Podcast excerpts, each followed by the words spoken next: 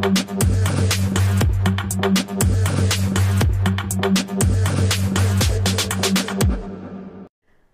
tal? Muy buenas noches y bienvenidos un día más a la segunda dosis de Periodista Digital en este jueves día 15 de febrero. Amnistía integral, así lo ha advertido este mismo jueves la Generalitat. La duda que tenemos ahora es que si se va a amnistiar aquí a todo Cristo, a todo el mundo, perdónenme la expresión, igual también se va a amnistiar a los narcos cuando sean condenados, porque sabemos que este gobierno es absolutamente capaz de todo. En concreto, ha sido el consejero de Derechos Sociales de la Generalitat, Carles Campuzano, el que ha dicho lo siguiente. Sabemos que si hay personas que finalmente no quedan incluidas en la amnistía, los mecanismos de indultos existen y el gobierno español está abierto, lógicamente, ha dicho, a resolver por el ámbito de los indultos si conviene estas situaciones. Además, lo que sabemos después de lo que dijo también este miércoles Félix Bolaños, unas declaraciones, unas afirmaciones en las que aseguró que la amnistía está garantizada, que los acuerdos van viento en popa, pues nos imaginamos que la semana que viene, una vez se hayan celebrado las elecciones en Galicia, seguiremos hablando de esto y tendremos noticias y tendremos novedades. El pasado 30 de enero, Junts rechazaba esa amnistía en el Congreso de los Diputados, ha vuelto a la Comisión de Justicia y parece que se han puesto las pilas tanto el equipo de PSOE como el equipo de Junts para negociar. Y el PSOE está dispuesto a todo, de hecho la Generalitat así lo ha dicho. Se va a amnistiar, eh, se ha abierto a indultar a quienes no cubra la amnistía. O sea, esto va a ser para todos, aquí regalos para todos. Amnistía para todos, indulto para ti, para el otro, para el narcoterrorista, para el terrorista del proceso. Así es, básicamente. Ese es el resumen que les podemos hacer las noticias que nos llegan a esta hora. Mientras tanto, seguimos pendientes de Barbate, de lo que ha ocurrido estos días eh, allí, el asesinato de esos, guardias, eh, de esos guardias civiles. Y estaba justo viendo ahora mismo aquí una noticia de última hora, y es que PSOE, Podemos y los separatistas han rechazado en Europa que se considere ser policía y guardia civil una profesión de riesgo. Aquí ya sabemos que tienen muchas cosas que ver. ¿De dónde procede ¿no? este odio a la Guardia Civil que se desmantelara el Oconsur en Andalucía, esa unidad especial contra el narcotráfico en esta zona? Y sabemos que hay varios factores pero cada vez tenemos más pruebas, ¿no? El primer factor es la relación de Sánchez con Marruecos. Les recuerdo que la decisión de desmantelar este Oconsur se tomó unas semanas después de que el ministro de Interior, Fernando Grande Marlasca, mantuviese una reunión con su homólogo marroquí en Madrid. Qué casualidad. Pero es que además de esto, sabemos que los socios del gobierno, es decir, Podemos, Sumar, que surge de Podemos, y EH Bildu, los separatistas, odian a las fuerzas y cuerpos de seguridad del Estado. Les odian y quieren hacerles desaparecer. Es uno de los objetivos que ha tenido durante muchísimos años, ya décadas, EH Bildu en el norte del país, ¿no? Y lo está consiguiendo. Está consiguiendo con la Guardia Civil. Pues todo eso está relacionado. Además del gusto por las drogas que también tienen algunos eh, integrantes del Ejecutivo. De hecho, esta misma semana, Sumar ha propuesto que se legalice el uso del cannabis para el uso terapéutico. Que a lo mejor ustedes dicen, bueno, igual el uso terapéutico puede estar bien. Bueno, yo no digo que no, esto cada uno, si es para un uso terapéutico y realmente es efectivo, esto se puede plantear. La cuestión es que se empieza por aquí y se termina legalizando todo. La realidad es que vivimos ahora mismo en un narcoestado. Decíamos que nos parecíamos cada vez más a Venezuela, a Cuba, por el gobierno que tenemos, ¿no? Pero igual estábamos dejando de lado que también nos parecemos en otras cosas, en el narcotráfico, que es lo que estamos viendo durante esta semana. Cambiando de asunto, los tractores han seguido hoy con sus protestas. Las protestas del campo siguen movilizándose por toda España. Hoy ha habido varios tractores que también han llegado a las puertas del Ministerio de Agricultura. Y esta mañana, fíjense que estaba yo en una tertulia, en una televisión, y me decía uno de los tertulianos, bueno, yo creo que ya ha sido suficiente, los, eh, agricultores ya tienen que parar porque ya han molestado bastante ¿no? con los cortes de carreteras y las retenciones y demás. Señores, de eso nada. Llevamos apenas una semana, algo más de una semana con las protestas del campo y se van a rendir ya los agricultores cuando les han condenado a la muerte desde Bruselas y el gobierno que ha aplicado las políticas de Bruselas. Yo desde aquí digo que hay que seguir con las protestas del campo y espero que así sea. Desde aquí también va todo mi apoyo para los agricultores, ganaderos, pescadores, transportistas que están con esas movilizaciones. Más asuntos de hoy. PP y Vox han derogado la ley de memoria democrática en Aragón. El Pleno de las Cortes de Aragón ha aprobado este jueves por el procedimiento de lectura única la proposición de ley de PP y Vox para derogar esta ley de memoria democrática. ¿Quién ha votado en contra? Pues PSOE, eh, Aragón Teruel existe, CHA, Podemos e Izquierda Unida, los de siempre. Una victoria más en una región española para que dejen de ser ellos quienes, quieran reescribir la historia y quienes digan qué se puede enseñar, qué no, qué es historia, qué no lo es, de qué podemos estar orgullosos, de qué no, en fin. Derogada la ley de memoria democrática en Aragón gracias a PP y Vox. Y una noticia también que me ha resultado curiosa, porque estamos pendientes de las elecciones en Galicia. El próximo domingo, en este canal de YouTube de Periodista Digital, a partir de las siete y media vamos a estar todos los presentadores de, de este canal haciendo un especial para seguir en directo todo lo que pase en esos comicios. Resulta que Radio Televisión Española no va a hacer especial el domingo, Entiéndanme, va a hacer un especial, un programa, desde las 8 menos 10 de la tarde hasta las 9 de la noche, que es la hora del telediario. Después va a emitir el telediario, pero después del telediario, cuando siempre Radio Televisión Española continúa con el especial ¿no? y con una tertulia en la que comentan los resultados, pues en esta ocasión no lo va a hacer. Va a poner la película Wonder Woman. Y a mí esto me hace preguntarme, quizá Radio Televisión Española, es decir, el gobierno de Sánchez, ha asumido ya esa derrota que se espera en Galicia y por eso han dicho, bueno, ¿para qué vamos a llamar a nadie?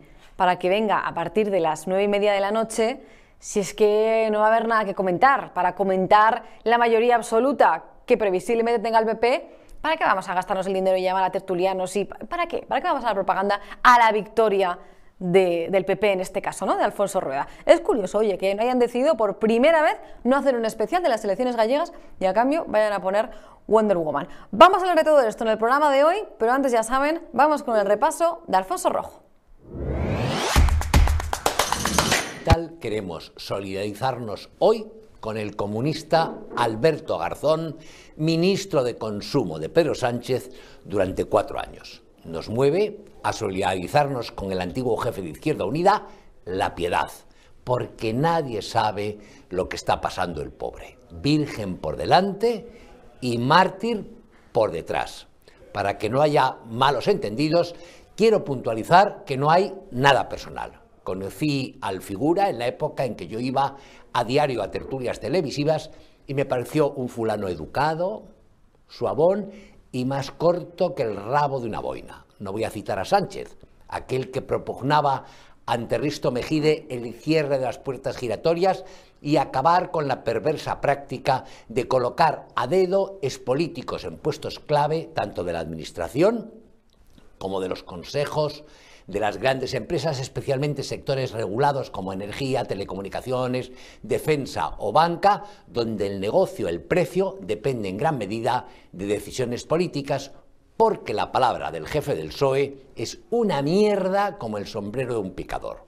Prueba de ello es lo de su ex vicepresidenta Carmen Calvo, a la que ha enchufado hace nada como mandamás del Consejo de Estado y que preguntada al respecto se justifica diciendo que el presidente Kennedy nombró a su hermano fiscal general. Vamos a centrarnos, por tanto, en el protagonista del día. El pasado martes se conoció que Garzón, el que clamaba en la sexta contra las puertas giratorias, fichaba por Acento, el pringoso lobby que dirige el también exministro socialista, Pepiño Blanco, especializado en solventar a cambio de unos cientos de miles de euros, en cada caso, cualquier dificultad que una compañía nacional o extranjera tenga con la Administración ante el cachondeo general y alertado por sus camaradas de Sumar y Podemos, asustados quizá ante lo que puede perjudicarles electoralmente, Garzón dice ahora que renuncia a Cento y que se queda de momento y solo con los 5.294 euros mensuales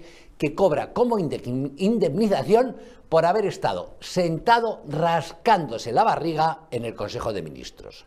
Ha hecho el anuncio con un tuit lacrimógeno en X, donde escribe que la política es una trituradora de personas y que le duele mucho lo que le han hecho tras años de dejarse la salud en un proyecto colectivo. Hay que tener cara dura. Este es el tipo que montó una campaña desde el Ministerio para que los españoles no comiéramos carne porque las vacas contaminaban muchísimo y sirvió en su boda bogavante, foie, carpacho de ternera y solomillos, el que a la semana de estar a la ciudadanía española a apretarse el cinturón porque venían tiempos duros, se fue por todo lo alto de luna de miel a Nueva Zelanda, el que gastó un pastón de dinero público en una campaña publicitaria para que prohibiéramos a las niñas jugar con muñecas y hasta convocó una manifestación en el retiro a la que acudieron 50 personas, bueno, o, o 60, pero no más. Que no se me enfade nadie, pero no entiendo cómo puede haber en España más de 8 millones de gilipollas que votan a estos majaderos no se sorprendan tanto, que ya lo comentamos ayer, que es, lo que ha hecho Garzón es cambiar de opinión, ¿no? Al final, como Pedro Sánchez, que acostumbra a hacerlo tan a menudo. También otra posibilidad que planteábamos es que finalmente ha decidido no, ir a Cento, porque le han dicho que tenía que entrar a las 9 de la mañana y va a tener que trabajar, y esto igual eh, no estaba acostumbrado. La cuestión es que al final no se va a Cento, pero no sabemos si se abrirá otra puerta giratoria distinta, que esto es también probable. Seguimos con más cosas. Ya tenemos a nuestra primera invitada del día, Paula de las Heras, diputada del PP en la Asamblea de Madrid. Hola Paula, ¿qué tal? Buenas tardes, ¿qué tal estáis? Pues muy bien, encantados de tenerte aquí. ¿Qué te parece a ti todo esto de Garzón? Que justo estaba el editorial de Alfonso Rojo, eh, era sobre eso, eh, ayer lo estuvimos comentando. Eh, el que criticaba las puertas giratorias ha estado a punto de ser fichado por Acento, por la consultora, y claro, después de la presión ha decidido pues, retirarse, ¿no? Pues creo que es bastante sencillo de contestar. Así es la izquierda. Así es la izquierda, están acostumbrados a esto.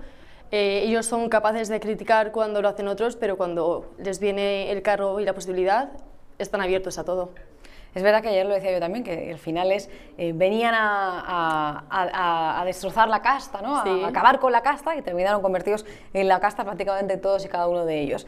Vamos a hablar de, actualidad. Eh, lo más actual y de lo que se está hablando también muchísimo estos días es de lo ocurrido en Barbate, ¿no? ese asesinato de dos guardias civiles.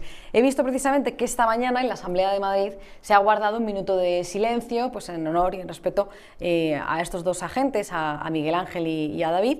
Eh, y justo ayer veíamos la noticia de que el PSC y los separatistas se habían negado a guardar ese minuto de silencio eh, en el Parlamento catalán. Claro, o sea, el PSC ya ha llegado a un punto que parece que, bueno, el PSC, el PSOE, quiero decir, que no les importa nada, ¿no? ¿Hay alguna diferencia, que es ahora mismo, entre el PSC y los separatistas en, Cataluña? Bueno, bueno, el resto de España me atrevería a decir incluso. Al final yo creo que no. El PSC vive del independentismo y el independentismo vive del PSC. Y el PSC hablo también de Pedro Sánchez, que está gracias a los independentistas a día de hoy gobernando.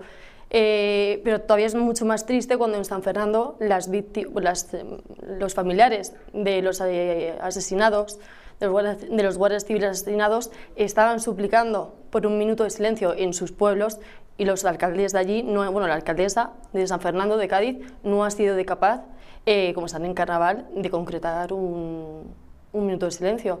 Mm. Y el PSC, pues bueno, nos acostumbrados a eso, yo creo, ¿no? Al final viven del, independentismo, se tienen que, retroalimentar y son independentistas. la verdad es que lo hemos dicho algunas veces que también lo que pasa es un poco lo que, pasa en Galicia, ¿no? Eh, al final eh, el PSC ha asumido, yo creo, todo lo que está pidiendo ahora mismo también el, el BNG y es ahí donde también está un poco lo preocupante ¿no? de que pueda pasar este domingo que mucha gente que a lo mejor iba a votar al PSOE diga, bueno, es que ya para, para votar a la copia, que es el PSOE del, del BNG, del Bloque Nacionalista Gallego, directamente voto al BNG. ¿Estáis en el PP preocupados por lo que pueda pasar el domingo? Yo Ahora mismo hay un acto de, perdona, ahora mismo justo está eh, Feijó en, eh, en, Vigo, ¿no? Con Alfonso Rueda. Sí, también la presidenta de la Comunidad de Madrid, Isabel Ayuso, está allí con Alfonso Rueda, mostrando el apoyo de la Comunidad de Madrid precisamente para esto, para llevar las políticas que son las garantistas de que una comunidad autónoma salga adelante, son las, eh, las políticas eh, del Partido Popular. El Partido Popular en Galicia lleva 15 años gobernando, se ha visto con Feijó que ha sido mayoría tras mayoría. Eh, Alfonso está acostumbrado, ha sido vicepresidente, así que yo creo que no va a tener ningún problema en sacar una, una mayoría. Sea, confiáis en que se consiga eh, esa mayoría, porque, claro, si nos ponemos en el, por pensar en el escenario, si nos ponemos en el escenario de que, de que Feijóo eh, no consiguiese esa mayoría, que hubiese un gobierno del BNG eh, con, el, con el PSOE, claro, ¿qué supondría eso para el PP? Bueno, me entiendo que a lo mejor no, es una cosa que os planteéis, nosotros no lo planteamos como periodistas, pero... Yo creo que al final cuando vas a unas elecciones sales a ganar, es como un partido, tú nunca vas a salir a empatar, entonces no puedes pensar en una derrota ni siquiera en, un, en, en una coalición.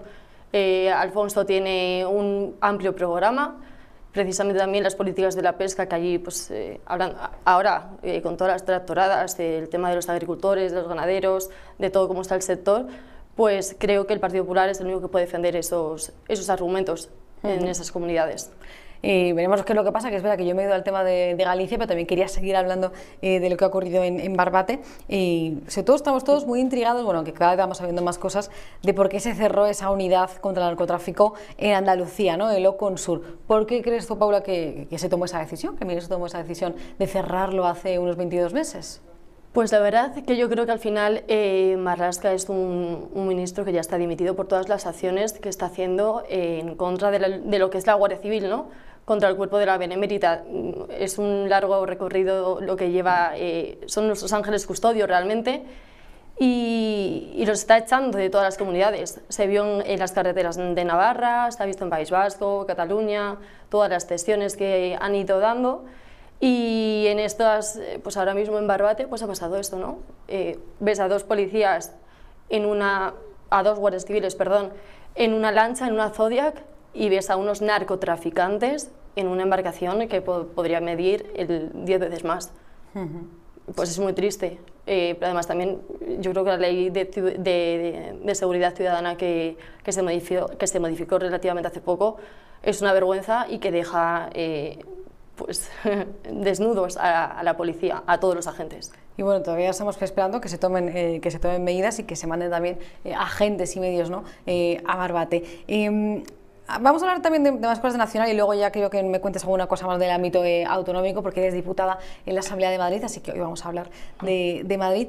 Pero es verdad que tengo que preguntarte por el lío que ha habido esta semana con el Partido Popular, o sea, saber un poco también eh, tu opinión en ese sentido, eh, porque se ha comentado muchísimo, ¿no? lo que Feijó comentó a esos 16 periodistas sobre el indulto condicionado a Puigdemont y, y, la, y, la, amnistía, ¿no? Que, valoró durante 24 horas. Desde el PP decís que, esto se ha malinterpretado, ¿no? Eh, ¿Realmente ha sido así? O sea, porque es verdad que lo que dicen algunos periodistas es que esto se había pactado, que se había pactado que se sacara esta información. Yo no lo sé, no estuve en esa conversación. Todo el mundo sabe cómo están los políticos, cómo están los periodistas. Eh, lo que tengo claro es que Feijóo lleva manteniendo una misma postura siempre, que es amnistía no. Lo hemos dicho en el Congreso, lo hemos dicho en las asambleas, en los parlamentos autonómicos, lo hemos dicho en la calle multitud de domingos aquí en Madrid con el presidente Feijóo. Entonces yo creo que es un tema que está más que zanjado, que la amnistía no está contemplada en el Partido Popular. ¿Y el indulto? Tampoco. Tampoco. Vale, bueno. Pues, siempre es que te tenía que preguntar, Paula. yo sé que tu ámbito también es el ámbito autonómico, pero es que es el asunto también eh, de, la semana y no me queda otra. Vamos a hablar de, eh, Madrid.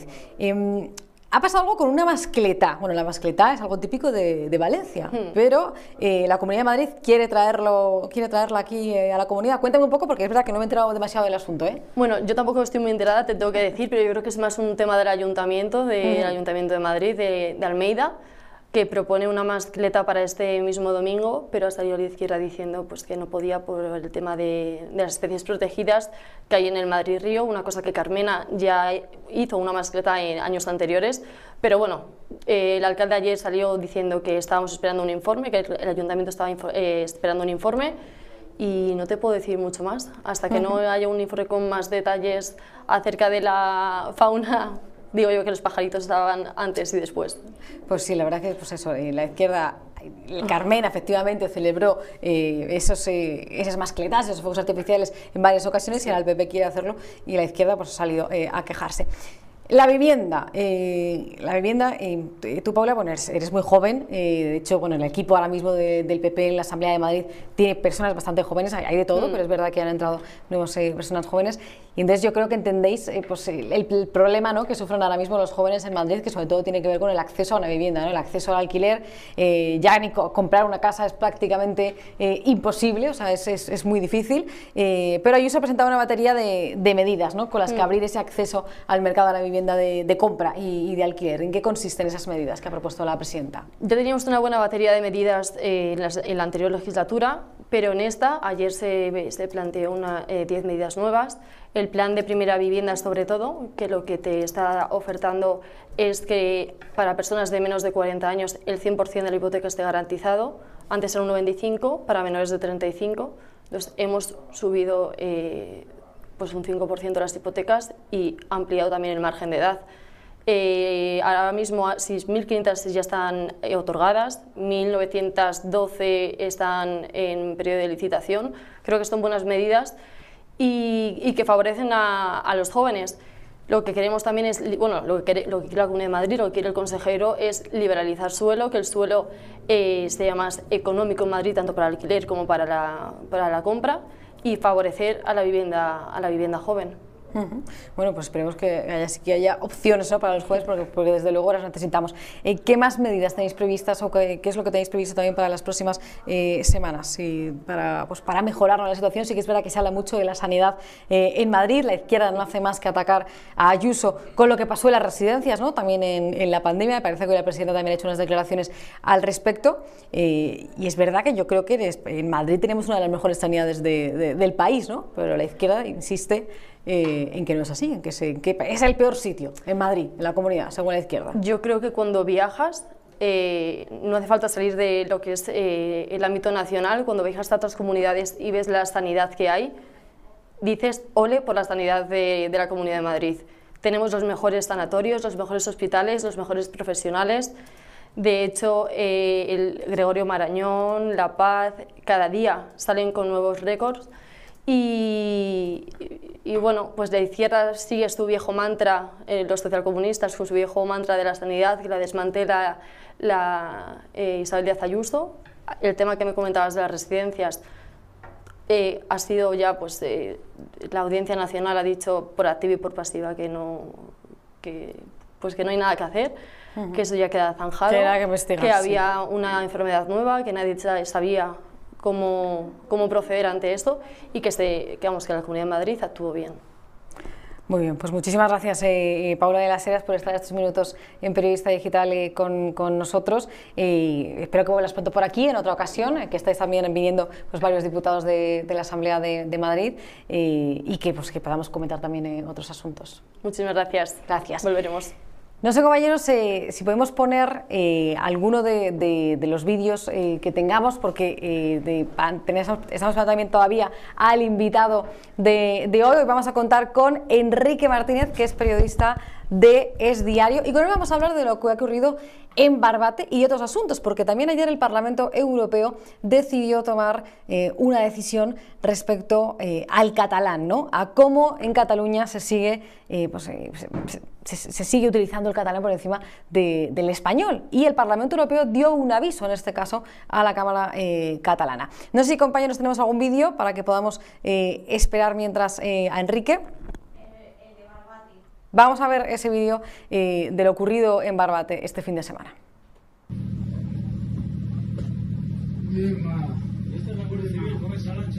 Con esa mierda, con lo que tienen, claro, lo que tienen aquí. No tienen otra cosa. Que tendrán aquí, claro, no habrán venido. Madre, Dios mío, de mi alma, eh. Dios, Dios, tirad al suelo que son tiros, chavales. Niño, tirad al suelo que son tiros que como venga uno para acá, que son tiros, tío. Que son tiros, vámonos de aquí. Vídeo de lo que ocurría este fin de semana en Barbate. Ya saben que toda la semana hemos dedicado los programas de Periodista Digital a hablar de ese, de ese asunto, pero también hablamos de otras cosas. Para ello tenemos a Enrique Martínez de Diario con nosotros. Hola Enrique, ¿qué tal? ¿Cómo estás? Hola, muy buenas tardes y encantado de estar aquí con vosotros. Muchísimas gracias para ti por estar con nosotros un día más. Vamos a hablar de cosas distintas. He recuperado varios temas de los que has escrito durante estos días eh, en Es Diario y te los voy a ir soltando para que vayamos también eh, comentando. En concreto de Madrid, que esto ha sido impresionante. No sé si voy a poder leer el nombre de la campaña. Porque resulta que con motivo de San Valentín... ah, vale, vale, ya, sé por dónde me, va. Ya me has pillado, ¿no? Ya me has pillado. Con motivo de San Valentín, que se celebró ayer, el Día de los Enamorados, Más Madrid eh, ha decidido pues, celebrar una campaña que se llama, lo voy a decir, discúlpenme los espectadores, pero es que se llama así la campaña, que, quieren que haga, lo tengo que leer. Queremos una casa para follar. Esa era la campaña que ayer lanzó Más Madrid. Vamos a ver, ¿en qué consiste esto? Porque yo es que no, no me lo puedo ni imaginar. Enrique, cuéntame. A ver, realmente eh, la campaña efectivamente se titula así, ya has dicho tú el eslogan, no voy a repetirlo yo, y en principio era un acto que, eh, Más Madrid eh, ha organizado, o bueno, organizó ayer, el día 14 de febrero, San Valentín, en la plaza de Rafael Acarra en Chueca, para reivindicar pues, un, acceso a la vivienda más fácil para los jóvenes. El trasfondo del acto podemos decir que lo, que lo podemos compartir todos, ¿no? El que haya mayores facilidades para acceder a la vivienda, ¿no? En un momento en el que eh, al menos, por ejemplo, yo que soy de Valencia, eh, aquí hay pues enormes dificultades, ya no solo para los jóvenes, sino para, la población en general, para poder, poder, acceder a una vivienda, tanto sea de alquiler con alquileres disparados, como también de compra, ¿no? Sobre todo en el tema de compra por los, avales, los avales o las entradas que a veces piden en, en, los bancos para las hipotecas. Entonces, algo que puede tener un trasfondo positivo y que puede compartir cualquiera, los señores de Más Madrid lo convierten en un auténtico esperpento, eh, con intención a lo mejor de, llamar la atención de la gente que acuda a ese acto, pero curioso es que han provocado el efecto contrario. Eh, el, vamos, los mensajes de, Más Madrid en sus cuentas de redes sociales eran completamente eh, críticos, hasta incluso de gente de, izquierdas que decía que, no le parecía adecuado utilizar lenguaje soez para reivindicar, por ejemplo, algo tan, tan básico como es eh, el acceso a una vivienda. O que, por ejemplo, los, los jóvenes eh, españoles eh, eh, no solo quieren una vivienda para eso que señalaba Más Madrid, uno quiere una vivienda para poder hacer su proyecto de vida, para poder tener su familia, para poder desarrollarse como persona, no para acostarse o dejarse de acostar con, alguien, ¿no? que al final parece que estos señores lo reducen todo al, bueno, al, al sexo, ¿no? Luego hablamos de que si la sociedad está sexualizada o que hay un problema a veces de que la gente está demasiado por ejemplo, eh, con la pornografía, pero vamos, dos señores que van de progresistas son los primeros que sexualizan la, eh, sociedad y la reducen a eso, ¿no? Como si los jóvenes no tuviesen mayores problemas o mayores eh, necesidades que la, que acostarse, ¿no? y luego, además, curiosamente, el acto se realiza en Chueca y eso ha provocado también una ola de críticas porque muchos lo han interpretado como un mensaje que es que a veces que la gente que está en Chueca, que la mayoría o mucha gente, muchos vecinos eh, son homosexuales, eh, como todo el mundo sabe, es uno de los barrios eh, de España, de, Europa, donde hay mayor población de, homosexuales, pues parece que estés diciendo que es que a la gente homosexual lo que le interesa es acostarse o no y tener una casa para acostarse, ¿no? También les han criticado y se han dado por ahí. Entonces, al final, lo que, lo que es una campaña con, con, un trasfondo que podemos compartir todos, se ha convertido en un auténtico esperpento y una auténtica vergüenza, como nos, por cierto nos tienen acostumbrados los demás Madrid pues sí, es habituales ridículos. La verdad es que no es una sorpresa, ¿eh? que esto sí que esto haya sido ocurrencia de Más Madrid y no de, no de otro partido. Pero bueno, yo creo que hemos dedicado ya bastante tiempo a la campaña de Marras, porque yo era solo por comentarlo porque me, llamaba la atención, pero es verdad que bueno, tampoco vamos a darle más importancia a absurdeces de este estilo, eh, a ocurrencias de estas características que vienen de, Más Madrid. Decía antes de saludarte a ti eh, que ayer el Parlamento Europeo eh, pues sí que dio un palo ¿no? a la Generalitat, al gobierno catalán, porque, bueno, por el adoctrinamiento en las aulas que se hace con el catalán. Les dijo que actúen ya. Esto es lo que dijo en un informe. ¿Qué es lo que decía exactamente ese documento? Enrique. Bueno, ese documento es bastante duro y, por cierto, lo curioso es que el PSOE trató de pararlo, ¿no? No quería que se debatiese o que saliese a la luz eh, el informe este, sobre todo antes de las elecciones gallegas, que son el próximo eh, domingo 18 de febrero, ¿no? Entonces el PSOE maniobró y se, se juntó con los grupos europeos eh, de, la izquierda, ¿no? Pues donde están dentro los eurodiputados de Esquerra, de Junts y, vamos, estos partidos socios suyos, y pedían eh, que, el, Parlamento Europeo no debatiese este informe y no se diese a conocer este informe. ¿Por qué? Pues porque es un informe que deja por los suelos la política eh, educativa que ha desarrollado la, la de Cataluña en los, últimos años. La Generalitat que han controlado eh, tanto Junts primero como ahora Esquerra con, con Pere Aragonés, ¿no? los socios preferentes de Pedro Sánchez. Ese informe eh, para que la gente lo entienda un poco, eh, parte de, una visita que hace un grupo de, eurodiputados el pasado mes de diciembre, eh, de diferentes nacionalidades y de diferentes partidos políticos, que hace a Cataluña y se entrevista pues, con diversas familias que han denunciado ese, adoctrinamiento, ¿no? y visitan pues, diferentes instituciones y, elaboran pues, sus conclusiones. En esas conclusiones, eh, como has comentado, piden actuar ya, ¿no? Eh, que en, un país de Europa, en un Estado eh, europeo, es inconcebible que hayan familias que estén denunciando que no tienen derecho a educar a, sus hijos en la lengua, por cierto, oficial del, Estado. No es que estén pidiendo educarlos en, no sé, en finlandés, están pidiendo educarlos en, español, ¿no? Y que, ¿no? que no, tengan ese derecho y que encima ya la, la Generalitat se ría no aplique las sentencias de los jueces que reclaman ese derecho. Que la Generalitat, ojo, no aplica ni siquiera el mínimo del 25%. Es que es, para que la gente nos entienda, estamos hablando, y eso el informe se sorprende de eso, que el informe ya se sorprende de que cómo es posible que una comunidad autónoma la educación no esté al 50%, 50 en este caso catalán, 50 en castellano, y está el 75% en, en catalán y el 25% en castellano. Pero es que pese a que ese 25 es ínfimo, ni siquiera lo aplica la propia Generalitat de Cataluña en muchos centros escolares, que es lo que, denuncian las, eh, las, familias, que es lo que eh, el, informe la pone de relieve y le saca los colores a los señores independentistas eh, delante de toda Europa, ¿no? Es bueno que Europa sepa lo que está pasando aquí, no solo con la ley de amnistía, que es un tema que sí que está, pues, que los partidos políticos, especialmente el Partido Popular, está llevando a Bruselas para que Bruselas tome cartas en el asunto o, el tema del Consejo General del Poder Judicial, sino, por ejemplo, el tema del, eh, vamos, de, la educación en Cataluña, que es un problema que llevamos arrastrando muchos años y que parece que, que nunca tiene eh, visos de, tener una solución. Pues esperemos que, que, sí que lo tenga, pero es verdad que se lleva ya demasiado tiempo eh, luchando ¿no? por este asunto en Cataluña y ahora que los separatistas se ven más fuertes que nunca, ¿no? gracias al presidente que tenemos, no sé si va a servir de algo o no, pero bueno, sí que está, sí que siempre es, se agradece. Bueno, al menos, les, al menos le saca los colores que ya salgo. Sí. Sí, aunque bueno, yo. a ver, ellos no van a hacer nada. La cosa es que yo creo que, yo creo, Enrique, que es que ellos no se ponen colorados con absolutamente nada. O sea que. Bueno, no te creas, ¿eh? porque es que Europa ya no es que te lo diga el PP o que te lo, o que te lo diga Vox, ¿no? Eh, te lo está diciendo el Parlamento Europeo, pero en fin, también es verdad que esta gente está curada de espanto. Y cuando uno se ha fugado en un maletero, ya pocas cosas más le dan, le dan vergüenza, ¿no? Desde luego. Hay una noticia de última hora que estaba aquí leyendo ahora mismo porque estábamos pendientes también de ese, eh, esa reunión que ha mantenido el ministro Luis Planas con los agricultores, una reunión que ha durado más de dos horas y que al parecer, eh, según las primeras informaciones, pues ha terminado sin un acuerdo. No sé a partir de ahora qué crees, Enrique, que pueda eh, ocurrir, si van a seguir las movilizaciones de los agricultores, si realmente esto se va a deshinchar como pasó con los transportistas pues eh, hace, hace apenas eh, un año, más o menos fue hace un año y algo, me parece, después de los transportistas, o realmente esta vez es distinto y el campo va a ir hasta el final.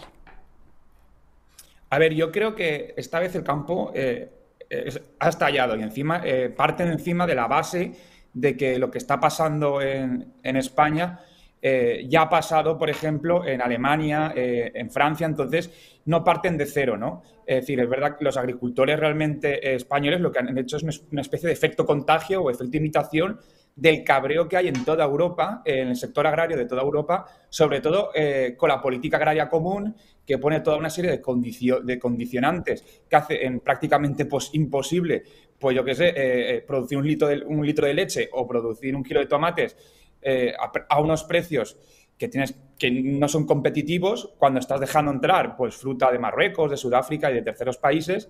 Y esto es una cosa que realmente en España ha venido por efecto imitación, efecto contagio. Evidentemente uno no puede estar todos los días manifestándose con un tractor. Llegará un momento que esto se, se deshinchará.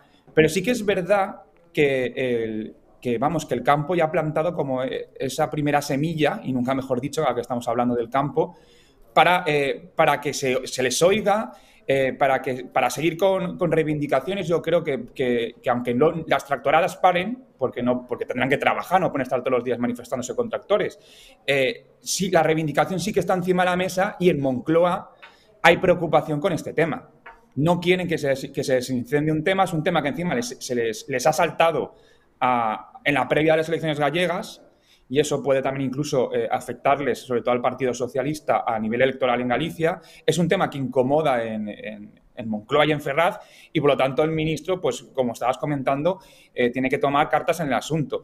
Es verdad que es muy difícil también que cambie la situación, porque esto no depende ni siquiera de, Luis Planas o depende de, vamos, del propio Pedro Sánchez. Esto depende de, la Unión Europea y de la Comisión Europea y del Parlamento Europeo, que es sobre todo el que tiene que fijar la política agraria común y el que luego, por ejemplo, aprobó eh, los acuerdos de, entrada, libre entrada con terceros países, como por ejemplo con Sudáfrica.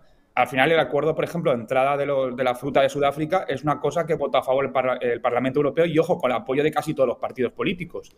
Esos que ahora mismo pues, se desgarran las vestiduras y, piensan, ¿qué es lo que hemos hecho? Entonces, eh, sí que es verdad que el campo ha plantado una primera semilla para que se le escuche. Eh, es un sector que tradicionalmente en España eh, pues está un poco olvidado, ¿no? Porque siempre pensamos que si la innovación, que si el turismo, que si la, industria, ¿no? El sector, por ejemplo, automovilístico también, que, está muy, eh, muy apoyado y muy, financiado porque crea también muchos puestos de trabajo. Pero en cambio eh, parece ser que el, mundo del campo, que no deja de ser, por ejemplo, creo que es un 10% de la economía o algo así, pues, pues parece que, que está olvidado y ahora por fin hemos escuchado su voz y yo creo que esa voz se seguirá escuchando. No a lo mejor con manifestaciones todos los días, porque eso no, pues al final eso se tendrá que, deshinchar porque no puede estar todos los días con los tractores, como he comentado, pero sí que eh, habrá una reivindicación permanente para, para ver si Bruselas afloja la política agraria común y afloja todas esas condicionantes que pone a veces de, temas de pesticidas eh, o de prohibiciones de usar determinados productos y veremos a ver si los partidos políticos tienen el suficiente el suficiente cuajo para plantear algo como es, por ejemplo, restringir la entrada de productos de terceros países, ¿no? se habla mucho de Sudáfrica, eh, de Marruecos, etcétera, etcétera.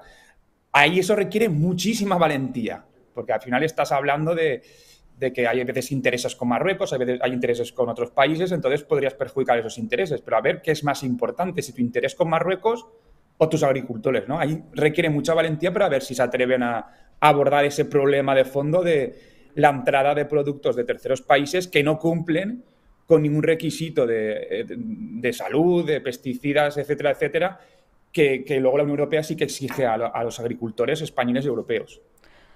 Pues yo desde aquí yo creo que deberían seguir eh, con las eh, protestas, eh, que poco, poco han protestado de momento y que tienen mucho por, lo que, por lo que luchar y además nos lo estamos jugando todos, porque todos dependemos, nos guste o no, del campo y del sector primario. Muchísimas gracias, Enrique Martínez. Te leemos en el diario. A vosotros y encantado de estar con vosotros. Hasta la próxima. Y con esto nos vamos a, despedir, porque son ya, bueno, ya saben que, ahora el programa dura un poquito menos, eh, son eh, normas, dura un poco menos eh, el programa y por eso lo terminamos más o menos a las 9 menos 20 de la noche. Les recuerdo que el domingo vamos a hacer un especial de las elecciones en Galicia a partir de las 7 y media de la tarde y que mañana hay pentagrama. Ojo, esta vez hemos discutido porque hemos grabado ya el programa, eh, les reconozco, siempre lo solemos grabar en algún, en algún ratillo, yo contando aquí los secretos. Eh, y les lo emitimos mañana a las 8 de la tarde, el pentagrama con Alfonso Rojo, Eurico Campano, eh, Bertrán Endongo, Josué Cárdenas y yo estaremos en el programa a las 8 de la tarde del pentagrama hablando de todo.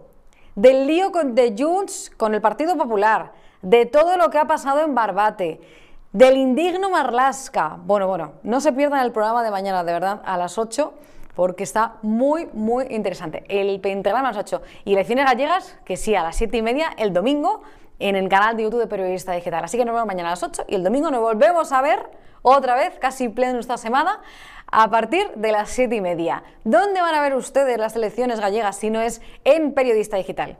Eso de verlo en las televisiones convencionales está pasadísimo. Hay que verlo aquí, en Periodista Digital. Les espero mañana y el domingo. Hasta mañana y muchas gracias. Thank you.